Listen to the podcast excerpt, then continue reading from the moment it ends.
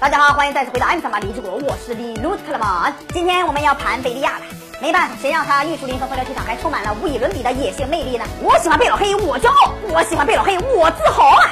你们看什么玩意儿这是？知名的贝利亚奥特曼和他的不孝子捷德奥特曼是奥特曼世界观里可歌可泣的一对快乐父子俩。爸爸的头大，心狠手辣；儿子的头小，无比善良。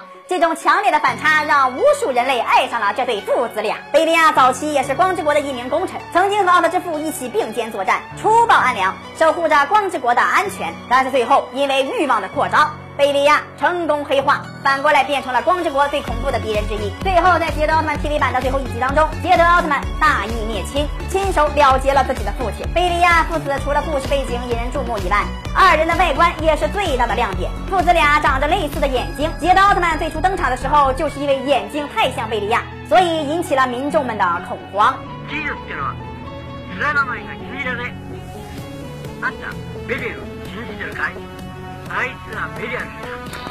父子二人的皮套也是奥特曼中的颜值王，高端大气上档次，奢华低调有内涵。虽然二人的皮套已经非常的好看了，但是实际上二人皮套的设计原稿更加的帅气，超乎想象。设计师黑田笔下的贝利亚父子才是真正的颜值王。设计师黑田昭胜，他和后藤一样。是奥特曼皮套和怪兽皮套的设计师黑田的手艺巧夺天工，平时还喜欢对已有的作品进行再设计。狂野无比的暴君泰兰特就出自于他的笔下，但是黑田的设计经常让皮套部头疼，因为以目前的科技水平和远古的制作实力，是制作不出来黑田设计稿中的皮套的，只有 3D 特效才有可能实现。贝利亚奥特曼和捷德奥特曼的皮套也算是中规中矩，黑化后的贝利亚只是改变了颜色和更改了一部分的细节。夸张的呈现了被黑化的特征，改变了眼睛的造型，加长了指甲，弯腰驼背，像个十足的老恶魔。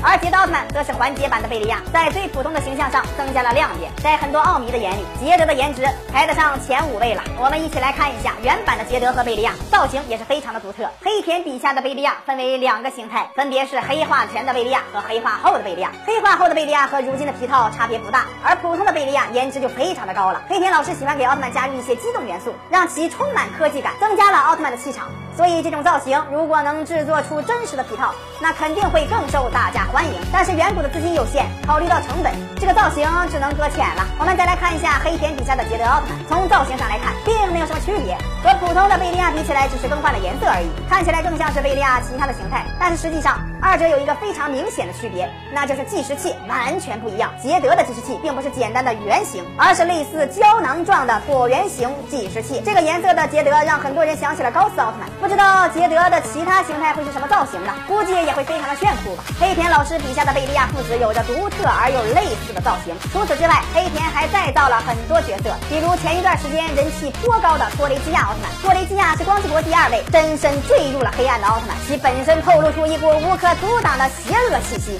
黑田再造的托雷基亚比贝利亚父子更加炫酷，头上顶着蓝色的火焰，身上的细节透露出黑暗的王者气势，整体造型让人眼前一亮。